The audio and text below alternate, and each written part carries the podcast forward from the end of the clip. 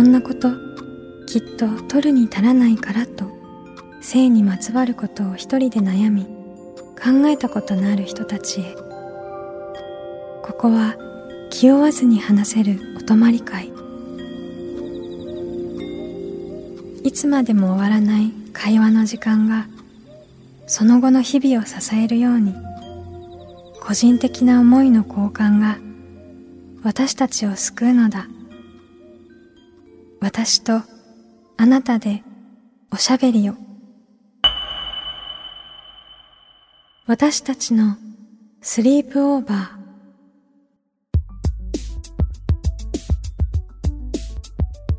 ミーユーの野村ゆめとミーユーの竹中真希です。私たちのスリープオーバー。この番組は性にまつわる悩みや疑問を自分の言葉で自分の温度でゆっくりと心の扉を開きながら話していこう。そんなプログラムです。今回はジェンダーにまつわる執筆をされている小林美香さんをお迎えします。小林さんは、えージェンダー目線の広告観察という新刊を出されていらっしゃってて、で、私たちですね、以前、ね、広告業界にいたっていうこともあって、はい。まあ、すごいこのポッドキャストでも割と広告の話ちょこちょこ出てくるけれどもなかなかあのーなんで違和感があるんだろうみたいなところがなんかね理由わからないままになってたこうんともあって、ね。すごい気になるテーマでしたよね。はい、なんか嫌だねとかこれおかしいねってのはわかるんだけど、うん。じゃあなんでとかどうしたらみたいな話も聞けたらなと思っております。はい、私たちのお泊まり会にあなたもぜひご参加ください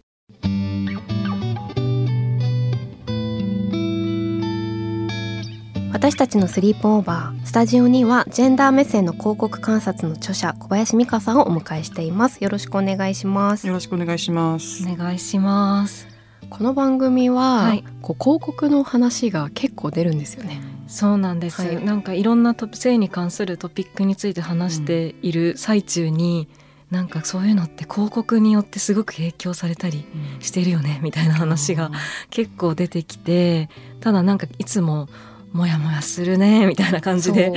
終わっていた。ねなんか煽られてるし、こうコンプレックスみたいなところを刺激されたりとかあと単純に見てなんか嫌な気持ちになるみたいなのは分かって、それは嫌だよねってところまでは分かってるんですけど、うん。じゃあなんでこれが作られるのかとかどういう傾向があるのかとかそういうのがいつもちょっと分からなくって嫌だねって言って 共有するっていう感じになってたので今回は小林さんが広告を観察はい。しながらまさにこうジェンダーという視点で見てらっしゃるので話聞きたいと思ってお招きしました。はい、ありがとうございます。よろしくお願いいたしまお願いす。しますこのジェンダー目線の広告観察ねすごい面白かったですよね。すなんかこう、こうモヤモヤしてたことがこうすごく整理されていく感覚というか、なんかこうあそれ本当変だよねって思ってたけどじゃあなんで変なんだろうとかこれってどういうことなんだろうってあまり体系立てて分かってなかったことが、まあ、すごく、まあ、章立てもすごく整理してくださってることもあって自分の中にすごい取り込まれていく感じがしてなんかこれを読んだ後に今日私も電車に乗ってスタジオに来たので、うん。あこの広告やっぱこういう視点でちょっと「うん」とか なんかちょっと小林さんの目線もちょっと自分に入るような感じがあーよかったです。しました。ゆめさんどうでした？そうですね。でも本当にこの本に書かれてるのはその一つ一つのことをなんかすごくいいとか悪いとかって断定的に語るってことではなくって、うん。こう自分でその感覚に対してこう違和感を覚えたら、うん。ちょっともっと考えてみるってことだったりとか気づくっていうこと。なんかこれちょっと構造的におかしいんじゃないかなとか、うん。なんでこれじゃあ女性と例えば男性っていうあの同じ商材ビールっていう商材を扱っているはずなのに、なんか描かれ方やフォントの感じが違うみたいなことにまず気がつくっていうすごく批評的な視点を持とうっていうことがなんかすごくなんか力になる感じがしでもそこはすごく意識的なところですね。あの私はあの広告観察と銘打った本なんですけれども、はい。広告の専門家ではないんですね、うん。マーケットか、ね、あの広告の専門家が書かれてる本もたくさんありますけれどもうん。もともとあの美術館とかギャラリーで展覧会の企画をしたり執筆業としては対象としては写真の作品とかあの、うん。そういう美術作品がもともと好きでものを見てそこから何を印象として受けるかとかそれがどういう成り立ちかっていうことを考えて書いたりとか教える仕事をしてきたので、まあ、そのことが広告を見ることに反映されてでものを書くに至ったという感じなんですね。ははい。なんか観察がすごく面白くって、改改めてこう2018年から2023年までの広告観察日記っていうのが収録されてるんですけど、この広告観察日記っていうのはどういうものでそしてどういう変化がこの5はい。年、あのーまあ、本の成り立ちからお話しすることになるんですけれども、はいえー、と私2018年にあのある協調で参加した本があって、うんそれはあの、えーと「妊婦アート論」っていう本があるんですね。それはえー、と妊娠した女性がどう描かれてきたかっていうことをいろんな研究者が論じた本だったんです。で私はその中でマタニティフォトって呼ばれる2010年代にすごく著名人が雑誌の表紙であったり、ソーシャルメディアで発表してきたものがこれはどういう意図を持っているのかとか影響力を持ってるのかっていうことを考えて書いたことがありでそこが割と自分の中の関心がいわゆるこう展示されている作品ではなくて、メディアにこう広く流通してみんなが知っていくイメージのあり方を考える一つのきっかけになったんです。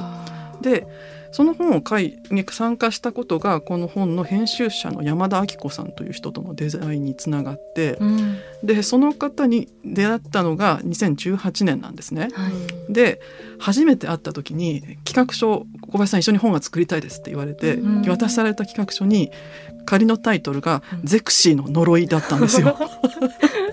めちゃめちゃもうビビッドなビビそうでッドなすすごいこと言ってくるな、はいこの人と思って。はあ呪いか、まあ、でそれが今回の本のそのメディアがジェンダーの規範としてかけている呪いをの対するなんて言うんでしょう、まあ、護身術というかですね。その呪いにかからないようにするための、まあ、リテラシーというものをどうやって伝えていくかっていうこう、まあ、着想源になったっていうことがあるんですね。辛いですねもう呪いがあるって前提ですもんね。の社会に私たち生きていますよね。そうですね。だけど。でも本当そう思います、うん、だから、うん。まあゼクシーって何か言っても言ってもいいのかちょっとわかんないですけど でも結婚情報雑誌ですね、はい。でも多くの場合その白人の綺麗なモデルの人がにこやかにこうウェディングドレスを着ている姿が、なんか結婚のある種のファンタジーというものを表現していてこれがいいよねってずっと言われ続けているのって結構辛いってうん。うん。でもなんかもうコンビニとかに行ってまずゼクシーが並んでて、なんかこう結婚って言ったらもうゼクシー買ったみたいなそうなんかそういうこ言葉として捉えられうんうんてしまってきたっていうのは結構不思議な状況ですよね。なんか道をすごく作った存在っていうイメージがあります、うん。その結婚といえばこうみたいな、これになんか向かっていかないといけないのかとか、うん それに関心がないのはいけないのかとか、うん。ななんかそういうこうある良きこと価値観みたいなものを表彰しているものがあまりにも強力に影響力を持ってしまうとそれに合わない私ってみたいに思わされてしまうっていうでもそれにそこにか根拠はあるのかとか、うんそういうことを立ち止まったら書かなくてもいい呪いもあるよねって、うん。まあ言いたかったっていうのはありますよね。確かに。じゃあそこから広告観察結構脱毛とかね。そうですね。がねそれでねであの、まあ、電車に乗っていてその脱毛の広告を取るようになっていてで、まあ、メモ代わりにここにこういうキャッチコピーが書いてあるとかこれにイラつくとかうん。そういうことをあの記述するようになったんですね。最初はメモとして。だからそれで何か論じようということはあまり頭にはなかったんですけどでもこれがあのなんてまあその頃って割と広告の炎上とかもよく言われていたけど、うん。なぜこれが炎上しないのかっていうことですね。例えばあのその本の中でも書いてますけど白人の女性が横たわっていてその周りにこう黒い。毛をかたどったオブジェみたいなのがあって、うん。それ見てうわーってもう叫びそうになったんですけどみんなそれ見て平気なのって思ってえあれどうでした？え私うん。あれ電車で見たことなかったんですよ。見た？あーそうだ。けどだからあのでもこの本にはすごく丁寧に各広告のあの写真などが載ってるので、はい、それ開いた時におおみたいな。私も毛にめっちゃ痛そうなトゲトゲの、結構ね物体の中に、はい。なんかこう横たわってる姿がまるでこうつり革の奥のそうですね。に何でしたっけ？荷物を置くところの上にこう女性が横たわってるような、なんかそういう雰囲気にの広告ですよね。そうなんです。ぎょっと私も結構ちょっとぎょっとしてこれが、うん。あね貼られてたんだってね、うん思いました、うん。だから広告って大体多くの場合こう目の端に入っててあそんなもんかっていうふうにこうややり過ごしてるものであって一個一個私はやっぱり見る癖があるし、うん。それをどうやって成り立ってるかって結構言語化する仕事をしてきているからここが問題だっていうふうに即座に考えてしまうわけですよね。それはやっぱり美術の仕事をしてきた部分その作家の作品っていうものを見るときにここの、まあ、例えば作品がを作り続けてきた人がいてどういう変遷をたどってきたとか何に影響を受けてきたかということは調べるのが仕事なのであそれに接するのと近い態度で広告を見るっていうことをしているんですね。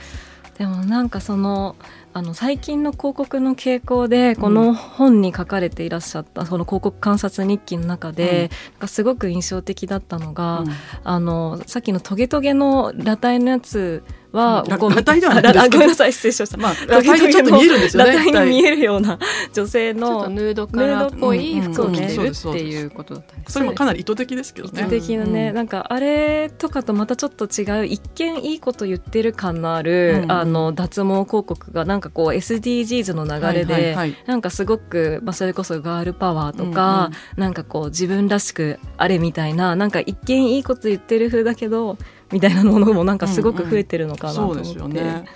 それは最近の傾向としてもあったりするんですか？あの多分その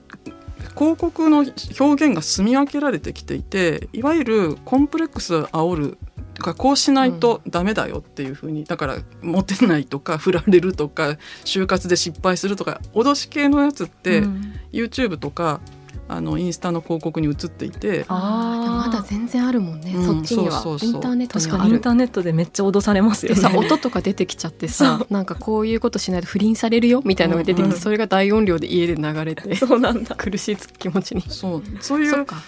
個人ターゲットの端末にはそういう表現がこう移行してい。ってで一見いいこと価値観っぽいのが SDGs とともに公共広告にあふれるようになっていったっていう感じなんですそこが一応よ。かっこ公共っていうか公共の場でそういう、ん公共の場で腐すのは良くないけどだからまあ一応あの私らしいとかいいい感じに言っとけば同じことを説得するにしてもあのけ脱毛してないとモテないよっていうよりも脱毛してこう自分らしく輝けるといい未来があるよみたいな表現に同じサービスを宣伝するにしても表現を変えていくっていう流れがうん。いわゆる SDGs 的なものに乗っかっていったようなところがあると思いもうます。一方あの本を読むとそこわかるんですけど、例えばうんその自分らしくとか、まあ、もちろんそのいろんなあの、うん、意見がありますけど例えばうん一見悪いことではないですよね、うん。自分を、うん。うん。なんかこう励ましながら生きていくとか、でもそれがちょっとこう歪んだ構造になっていく、うん。うん。まあちょっとその自己啓発っぽいものとその広告っていうのが掛け合わさった時に、そこって何何何であのですねえっと自分私までそれを日本語以外の言葉でどう言うかなっていうことを考える癖があって、あー自分らしくって英語で何だろうって。どうやってたっけ？私たちがシーズンを運営してた時は。英語にしてたっけ？英語にい一回ぐらいしたことあったけど。ちょっとまあ Be yourself とかね、あ Be yourself、うん。あなたのままでいろとか。ありのままで。ああなた自身を大切あの守る守るとかね、うん。そういうあなた自身でっていうことだと思うんだけど、はい。それがらしくっていうふうにあなたらしくっていうふうになるとそのらしくって何よって思うわけですよ。で自分が自分自分私って私らしいって思わないじゃないですか。うん、思わない。思わない。うんですよね。私だもんみたいな。私です、うん。ただわたただ私は私ですですよね。うん。けど周りからそれあなたらしいとかあなたっぽい感じでそういう感じっていうふうにこうじ自我の部分として自分が自分であるっていうことを周りからあなたらしいってなんか真綿でくるまれるようなそういう表現だなと思っていてでそのあなたらしいからそれでいいよねみたいな何かしらねそのあなたの気持ちの持ちようっていう部分にも引きずっていくようなある種私のあー。なんていうのかなえー、とずるさがあると思うんです。うん。押し込めてしまうような力も持っている言葉としてあなたらしいってあるような気がしていて、らしさっていうのがあると思っていて、えー、と女性が出てくる広告にはあ私らしいあなたらしいは使われるんだけど男性が出てくる広告に僕らしいとかあなたらしいって あんまなくない、全然見たことないかも。ない、全然思い当たらない。僕らしい。俺らしい。俺らしいちょ人生みたいな。俺らしいスタイルでみたいな。俺らしく行こうみたいな。ちょっとおかしいよね。とかと なんかその私らしいと思えればそれでいよくないとかあなたの気持ちの持ちようでなんかそれポジティブに捉えるんじゃないみたいな囲い込みをしていくような。その本来は別にそれってその人っていうよりかそもそも社会がなんかそうやってもしかしたら押し込めているかもしれないみたいなところはなかったことにして、うん全部その人のなんかありようみたいな感じにちょっと自己責任るうん、だから例えばそれを就労というところに置き換えると私らしい働き方みたいなのが、ああー。なんか、まあ、例えばそれが非非正規だったりとか、うん。何かしらそのこう型にはまらないっていう部分を私らしいっていうところに持ってったらちょっと違うその主流的なものとは違うところに追いやられる感じはするんですよね。まあ、いろんなあのシチュエーションはあると思うんですけどちょっと私は私らしらしいっていうのは結構警戒する言葉になりました。うんうん確かに、うんこの広告の話で言うとこうインスタグラムで番組のインスタグラムでアンケートを行いました、で質問としては広告で傷ついたことある、っていうかね質問でもう広告が傷つけるものになっているという 前提であり。ちょっとはいすいません。これね我々がちょっともしかしたら偏ってそれがもうあの、素直に言葉をあの、はい。回答を引き出してしまうこはい。でもあるということですよね。これイエスね。イエスがね。90%ですよ。ね。つまりノー10%なんですけれども、そうなんですよ。だから自然とこの問いも自然に受け入れられてしまって、うんうん。でさらに90%っていう数字うん。なんですよね、けれども、なんかそもそもその広告ってほなんかそう商品とかサービスを訴求するためにやっているもののはずなのに、うん。なぜかそれに目に触れさせられて、うん。なんかすごい嫌な気持ちになってるとか結構嫌ですよね普通に。ね。本当にそうなんです。ちょっとあの、はい。コメント見ていきますか？ちょっと気になったコメントそれぞれありますか、うんうんいやあのこの痩せよう系で、えー摂食障害を経験してやっと食べれるようになったのに引き戻されるようで辛いってのは本当に辛いですね。ん。そうですよね。いろんな本当人がねいる場所でひたすらね、うん。本当痩せようって広告って体型って話で言うとやっぱり痩せるっていう方向の広告ばかりを目に目にすると思いますね。私やっぱき気になったのはこの女性の体を誇張して描かれた漫画っぽい絵とかがレシピを見たい時に突然流れてきた時って書いてあって、これもなんかその私もよく、まあ、結構いろんなちょっとしたことを検索とかすると、なんかこうちょっとしたブログサイトみたいなのが、うんワンパラグラフの隙間にいろんな角度から嫌な広告が次々と出てくるみたいなのがあって、なんかねそういうことに、まあ、関心があったりそういったことについて調べてて出てくるんだったらうん。まだしも、ね、例えばレシピとかそうですね。全然ね、違うのに、なぜにみたいなね。うん。そういう仕組みなんですよね。検索結果が反映されるなら致し方ないのかと思えるのかもしれないけど全く関係のない、これこれはあの笛美さんっていう方と対談をしてる中でも話題にしているんですけど、もうその仕組み自体が本当に意味が不明というかですね、うん。その不意にこう見たいと思ってない時になんでこんなものが出てくるんだっていう嫌嫌がらせを受けると言いますかね。ね。うん。えアドネットワーク的なことですか？これはきっとインターネットで出てくうん。るってことですよね。うん。これちょっと話それちゃうかもしれないです。けどこれって日本って結構極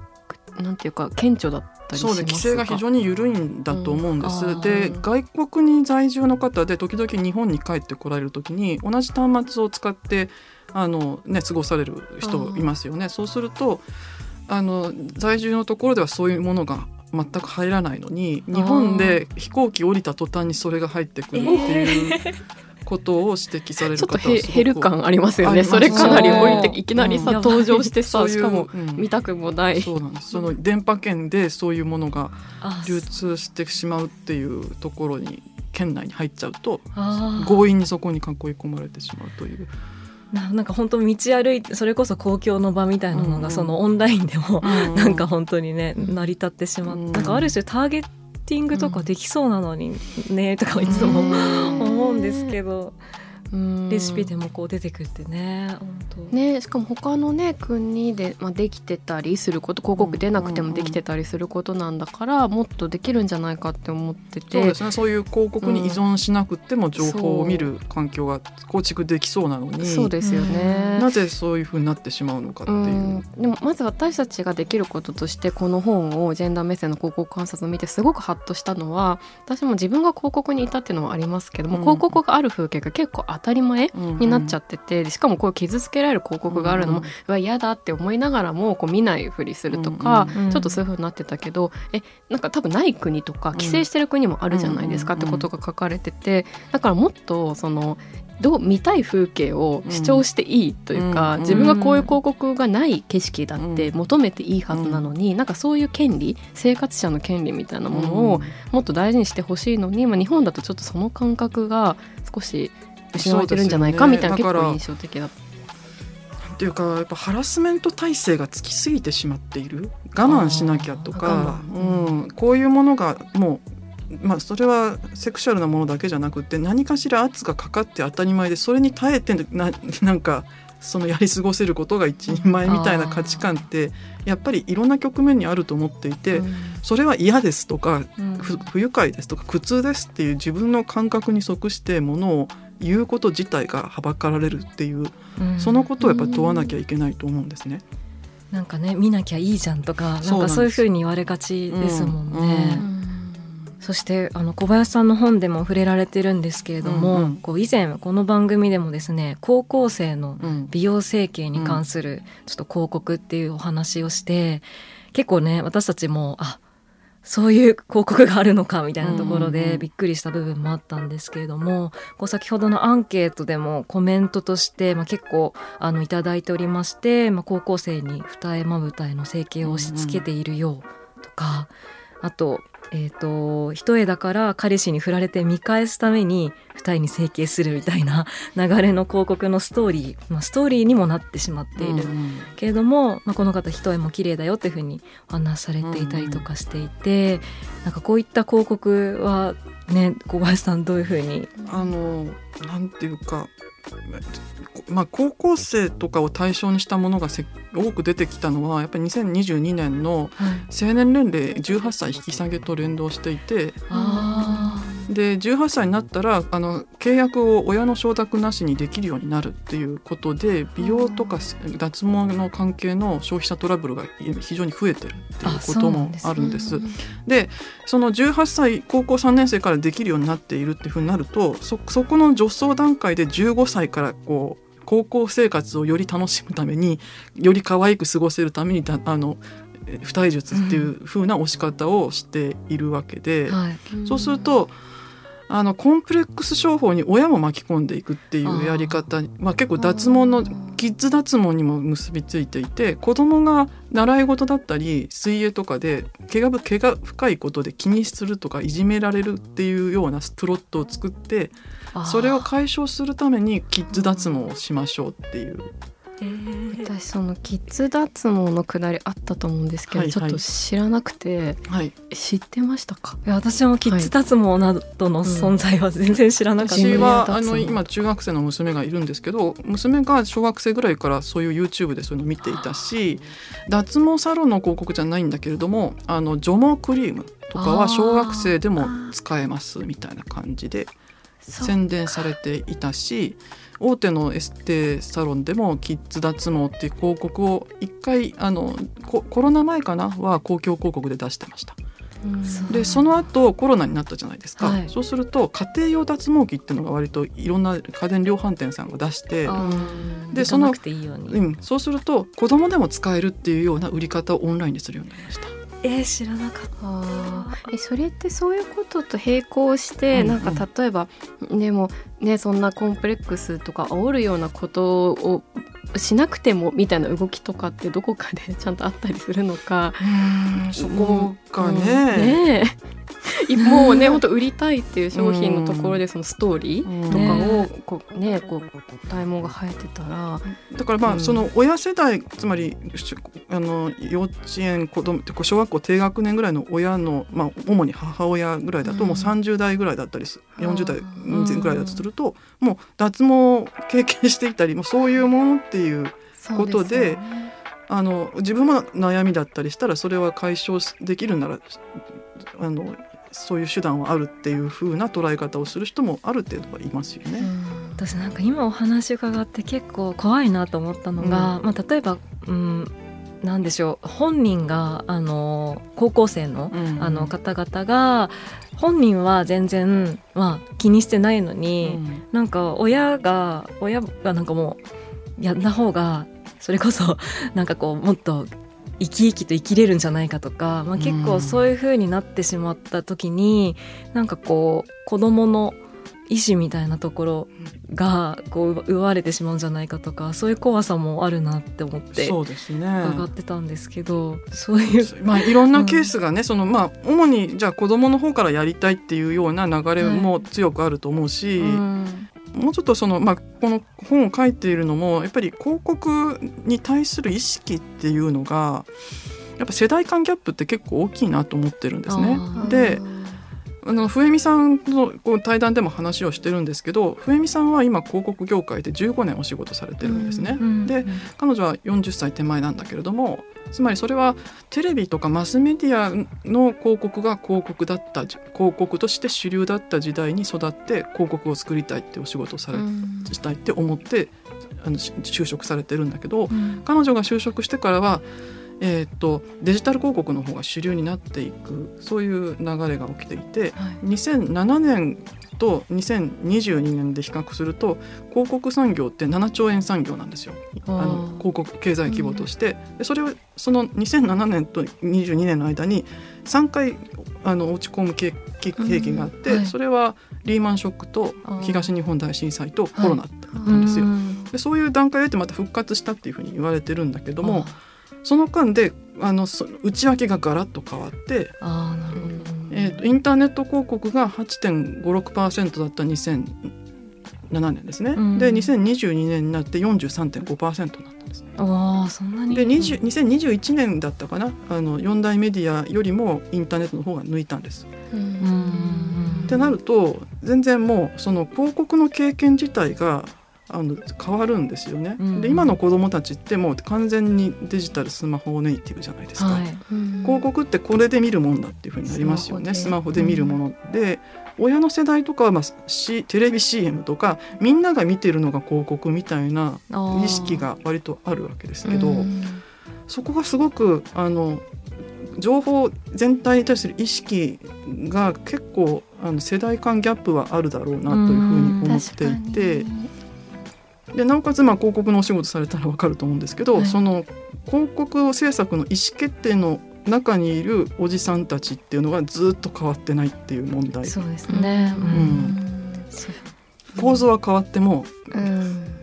意思決定をする人が変わってないっていう問題は、まあ、日本広告業界だけじゃないけど日本は根深く変わりますよね。今いろいろ伺ってきたんですけども、まあ、結局そういうモヤモヤする広告っていうのは、きっと私たちが生きてる間にうんまたいろんな形でまたモヤモヤさせてくるのかもしれないうんなと思いつつそういうモヤモヤ広告とのこう距離感って、まあ、どういうふうに取っていけばいいのかなっていうところは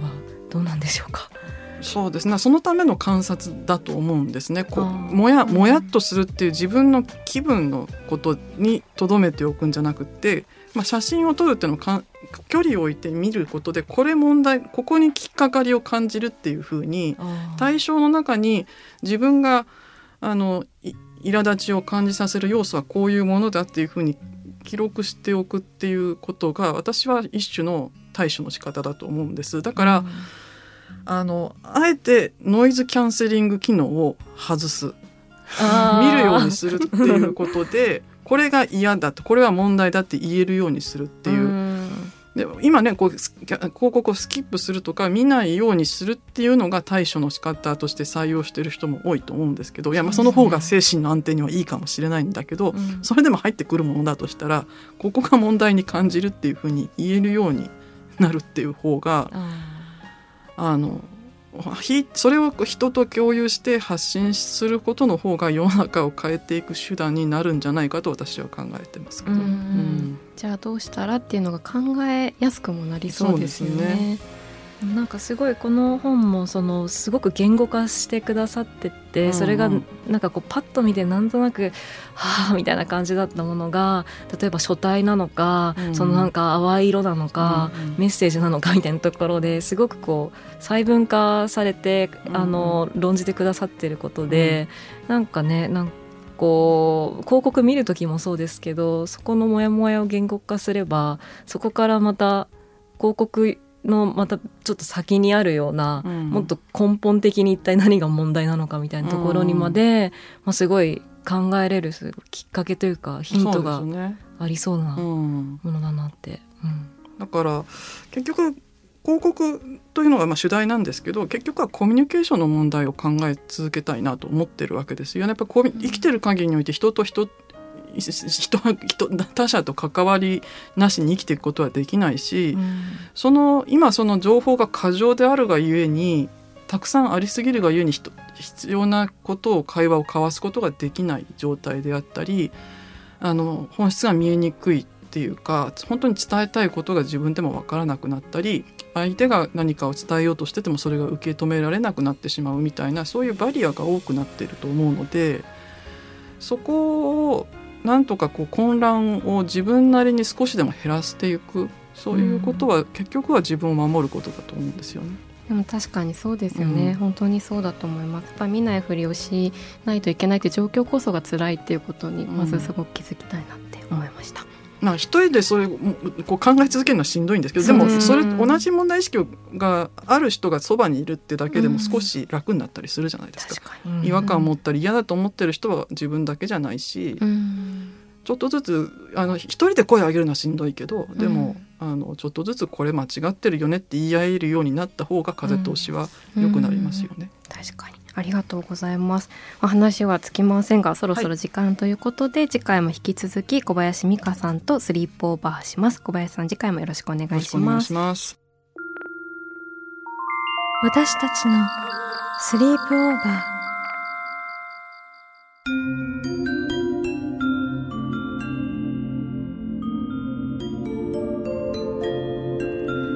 私たちのスリープオーバー。今回は広告についてお話ししました。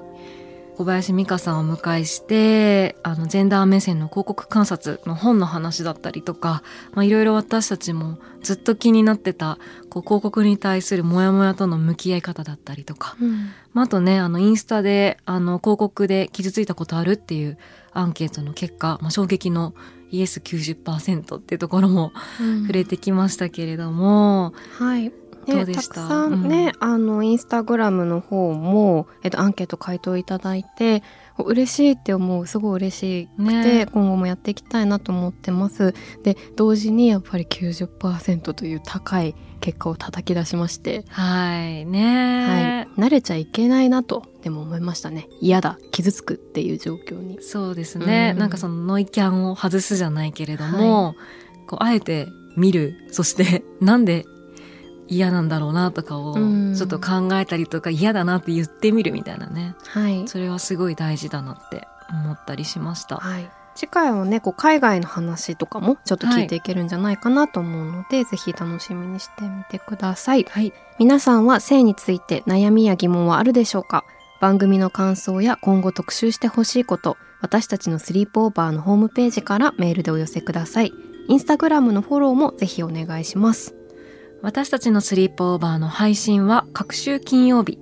次回は11月3日です。気負わずに話せるお泊まり会。私とあなたでスリープオーバーしていきましょここまでのお相手は Me&You の野村ゆめとう竹中真希でした